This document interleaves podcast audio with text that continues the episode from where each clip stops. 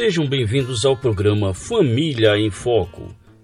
No tempo onde famílias e casamentos têm sofrido com difíceis mudanças, a palavra de Deus traz segurança e orientações para que as famílias vivam e cumpram os propósitos para os quais foram criadas. Na apresentação, professor Márcio Ribeiro.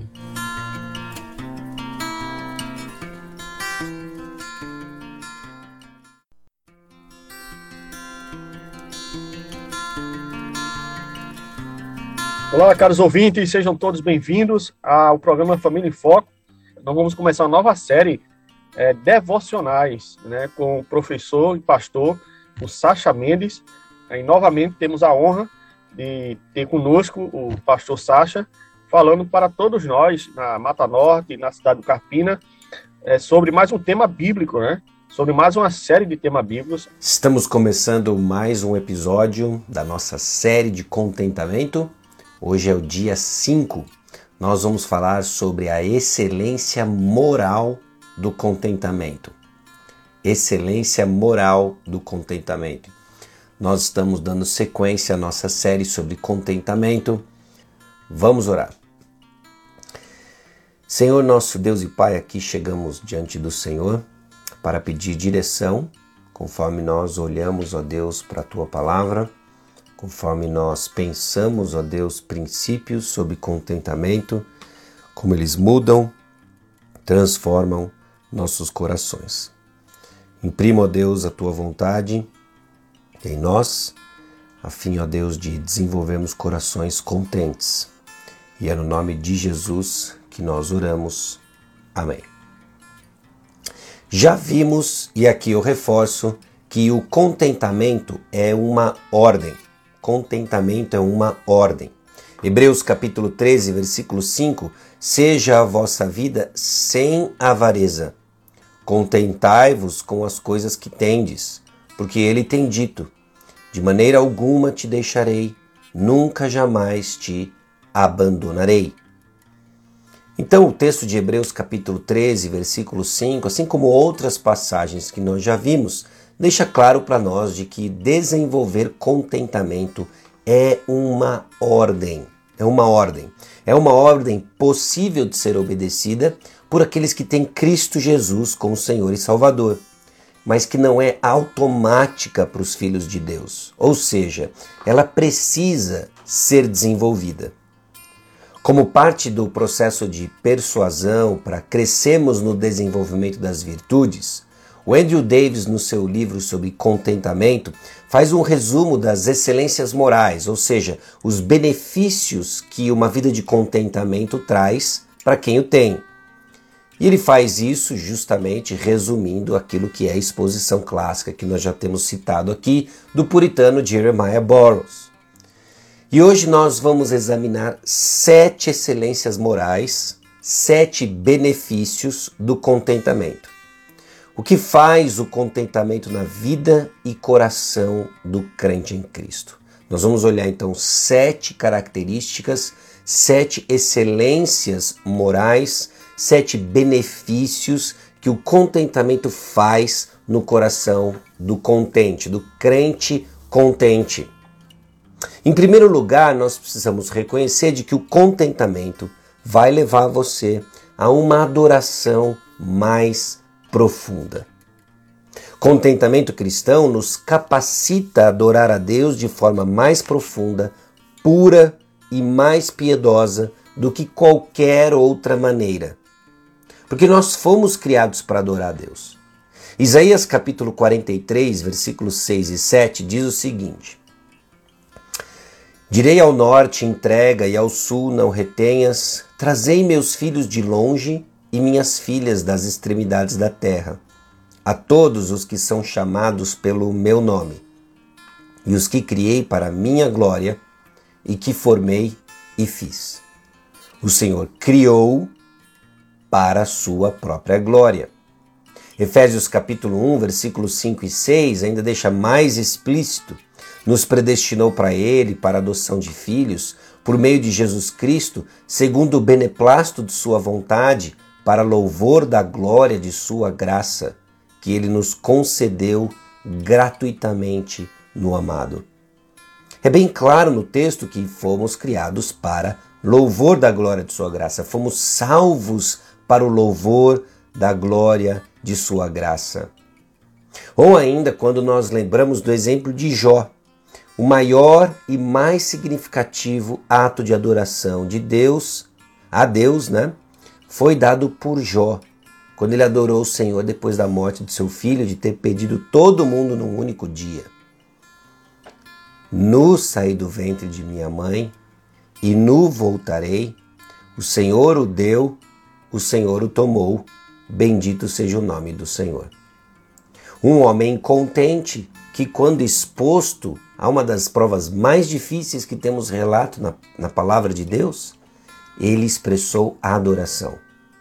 Um coração contente vai levar essa adoração mais profunda, mais significativa. E aí nós vemos que a nossa obediência ao Senhor, ela cai dentro de dois grandes grupos. Uma obediência ativa é quando nós adoramos a Deus fazendo a coisa que agrada ao Senhor. Ou seja, obedecendo ao Senhor. Essa é a obediência ativa. Eu obedeço ao Senhor, obedeço os mandamentos do Senhor e Deus se agrada, Deus é adorado e glorificado nisso. E tem a obediência passiva, que nós adoramos a Deus sendo gratos por aquilo que ele faz. Você percebe a diferença? Eu sou eu adoro ao Senhor fazendo aquilo que lhe agrada, obedecendo a palavra de Deus, e eu adoro ao Senhor sendo grato e contente por aquilo que ele faz. É aqui que o contentamento nos ajuda, então, expandindo a expressão da nossa adoração. Desenvolver um coração contente vai levar você a uma adoração mais profunda e significativa. Um coração contente vai turbinar o crescimento, o desenvolvimento do fruto do Espírito. É aquilo que alguns chamam do exercício da graça de Deus em que o Espírito Santo fortalece de forma grandiosa a manifestação da graça em nossas vidas através do contentamento.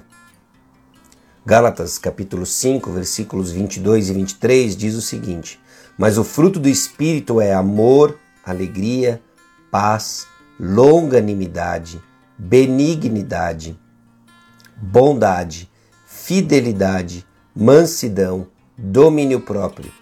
Contra essas coisas não há lei. Cada um desses ingredientes é essencial para desenvolver contentamento cristão. Não desenvolvemos contentamento cristão se não desenvolvendo, exercendo as múltiplas facetas do fruto do Espírito. E nesse sentido, cada prova, desafio diário, vai ser administrado por Deus para fortalecer cada uma dessas características do fruto do Espírito Santo em nossa alma. E o contentamento vem justamente para desenvolver o fruto do Espírito. Contentamento também é necessário, em terceiro lugar, para preparar o nosso coração para receber mais da graça, conhecimento do Senhor. Deus dá graça para um filho humilde, que está quieto, manso, contente, debaixo da mão soberana de Deus. 1 Pedro capítulo 5, versículos 5 e 6 diz o seguinte: Rogo igualmente aos jovens, sede submissos aos que são mais velhos. Outro sim, no trato de uns com os outros, cingivos todos de humildade, porque Deus resiste aos soberbos Contudo, aos humildes concede a sua graça. Humilhai-vos, portanto, sobre a poderosa mão de Deus, para que ele, em tempo oportuno, vos exalte. A exaltação da maturidade cristã completa vem depois de uma vida quieta e humilde, debaixo da sábia condução divina de sua vida. Quando Deus derrama em nós sua graça, precisamos estar calmos, quietos, como um copo estável. Você já imaginou tentar encher um copo que está constantemente agitado e se mexendo? Vai espirrar para tudo quanto é lado e não vai reter dentro do copo o conteúdo necessário. Assim é o nosso coração inquieto, descontente, ele é agitado. E Deus derrama sua graça e a graça não retém nosso coração, mas num coração que contente, manso, quieto, somos capazes de absorver da graça de Deus. O contentamento vai preparar você para absorver mais da graça e a graça que nos transforma. O contentamento vai equipar você para servir ao Senhor. Também nos prepara para servir a Deus. Um servo descontente, ele cessou de obedecer o mestre e está de fato se rebelando contra os mandamentos do Senhor.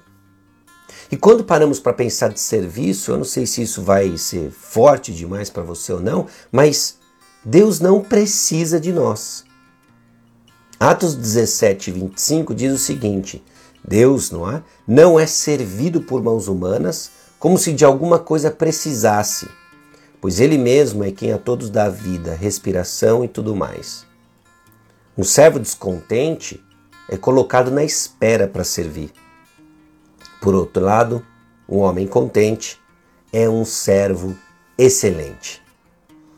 Todos os dias, Deus vai à frente em sua provisão, desculpa, providência, e administra um conjunto específico de circunstâncias complexas em que temos que fazer boas obras para edificar o seu reino. E pessoas contentes estão atentas às oportunidades, porque não estão apenas enxergando o que está perto, murmurando contra as demandas do dia, mas estão enxergando as oportunidades. Que o Senhor nos guie para enxergá-las. Um coração contente é difícil de ser tentado. Quinto lugar, difícil de ser tentado. Nós somos cercados em todo o tempo de inimigos invisíveis das regiões celestiais. E pessoas contentes estão confiantes debaixo da mão de Deus, completamente satisfeitos com as bênçãos mais simples que o Senhor escolheu para eles. Pessoas contentes não são gananciosos, por isso não são tentados por dinheiro ou coisas. Pessoas contentes não têm ambições egoístas, por isso não são tentados pelo poder do mundo. Pessoas contentes não são arrogantes, ingratos, então não são tentados por vingança humana nem passam tempo maquinando mal. Pessoas contentes permitiram que o Espírito Santo trabalhasse em suas vidas. Então eles esperam pouco nesse mundo. Então eles vivem para a vontade do Pai e juntam tesouros no mundo do porvir. Um coração contente, sexto lugar, vai confortá-lo pelas coisas não vistas. Existe muito deslumbre nas coisas do dia a dia, na vida. Na vida e no coração de pessoas que aprendem o segredo do contentamento cristão. Esse é um coração cheio de vislumbres das coisas do dia. Conseguem tirar, inclusive, conforto de coisas que eles mesmos não têm. Hebreus capítulo 11, versículo 16, resume isso para nós justamente na vida daqueles heróis da fé, que diz assim: Mas agora aspiram uma pátria superior, isto é, celestial. Por isso, Deus não se envergonha deles de ser chamado o seu Deus, porquanto lhes preparou uma cidade. Eles aspiravam uma pátria celestial, por isso fizeram o que fizeram, encontraram consolo por aquilo que ainda não tinham. Já lhes eram garantido, mas ainda não tinham. Pessoas contentes podem até mesmo descansar pacientemente debaixo da mão sábia e paternal de Deus, mesmo quando cedem por coisas em oração e Deus diz não. Foi o que o apóstolo Paulo experimentou em 2 Coríntios capítulo 12, versículos 7 a 10.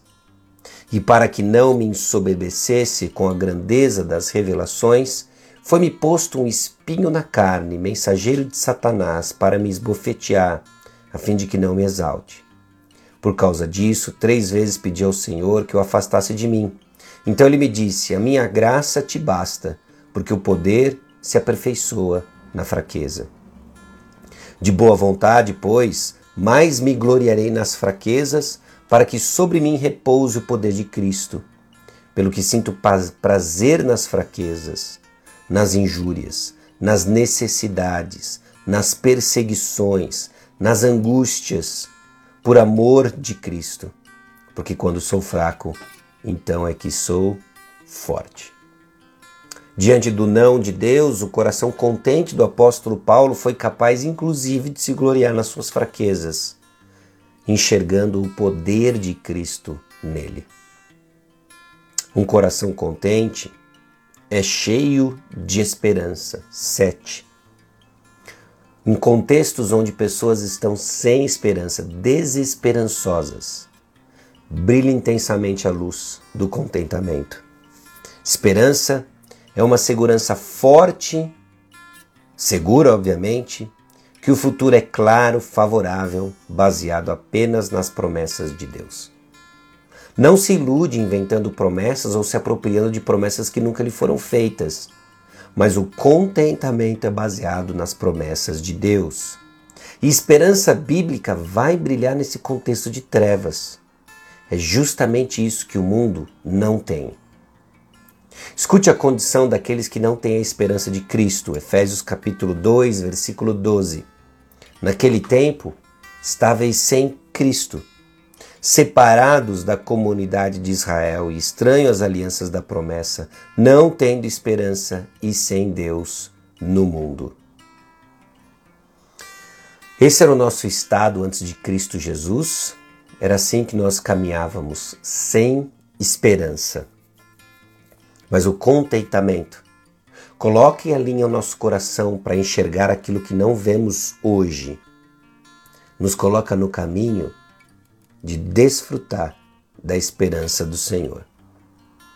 Então, olhando a excelência moral do contentamento, nós vemos que o contentamento vai levar você a uma adoração mais profunda.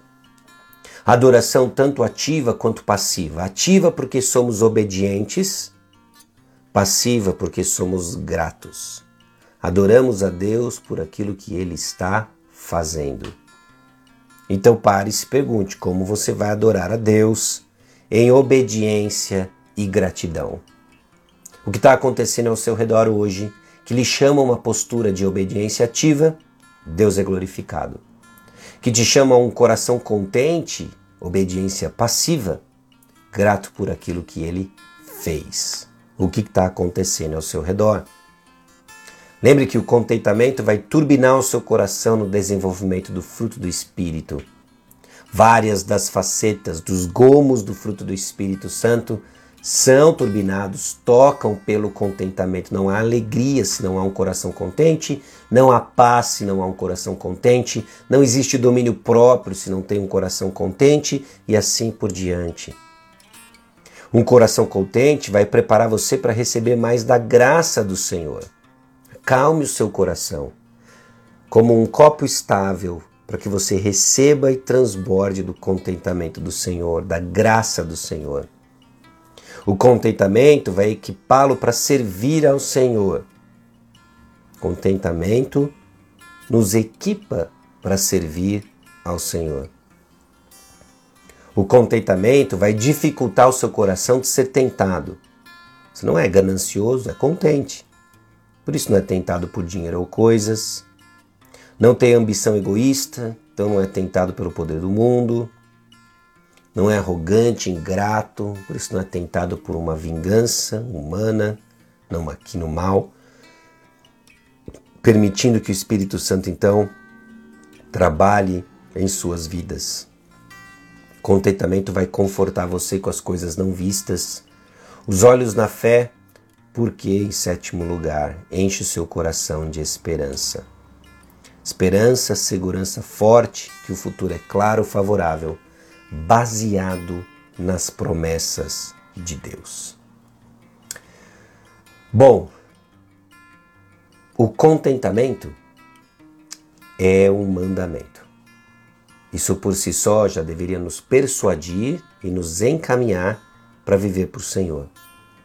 Mas a palavra de Deus nos ensina que existem benefícios ou excelências morais no contentamento que cabe a nós ouvirmos e sermos direcionados a desenvolver um coração contente. Deus é glorificado e isso é para o seu bem. Amém? Vamos orar? Senhor, aqui estamos diante de algumas das excelências morais do contentamento. Estamos diante da tua palavra e como ela sistematizada nos, nos ensina a bênção de um coração contente. Conceda-nos a graça de desenvolvermos isso para honra e glória, Deus, do teu nome. No nome de Jesus. Amém. Obrigado, pastor Sacha Mendes. Caros ouvintes, espero vocês na próxima oportunidade. Forte abraço, Deus abençoe a todos.